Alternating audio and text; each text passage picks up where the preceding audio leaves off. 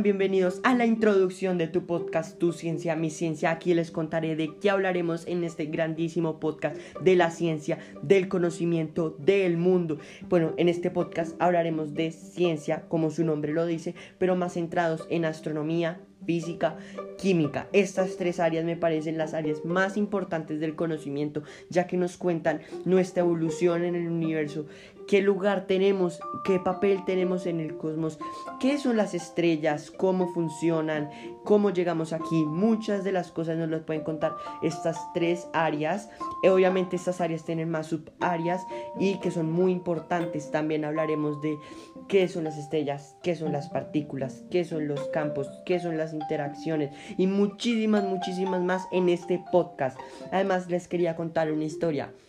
Isaac Newton descubrió la gravedad, pero él no sabía qué era. Él la pudo describir con sus cálculos diferenciales, pero lo que él no pudo saber qué era la gravedad, qué la producía. Así que Einstein muchísimo tiempo después descubrió qué producía la gravedad. Pues la gravedad es un producto de la doblatura del espacio-tiempo. Cuando un cuerpo que tiene masa dobla el espacio-tiempo, eso es lo que produce la gravedad. O sea, un cuerpo con masa. Pero aquí hay otro problema.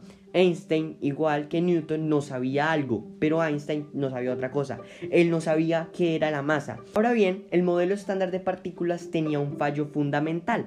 Las partículas que nos rigen no tenían masa. Esto porque no había una simetría que la describiera. Y ahí entró los físicos que la escribieron, o sea, que la crearon. Y uno de ellos fue Higgs. Este fue el nombre del mecanismo, el bosón de Higgs.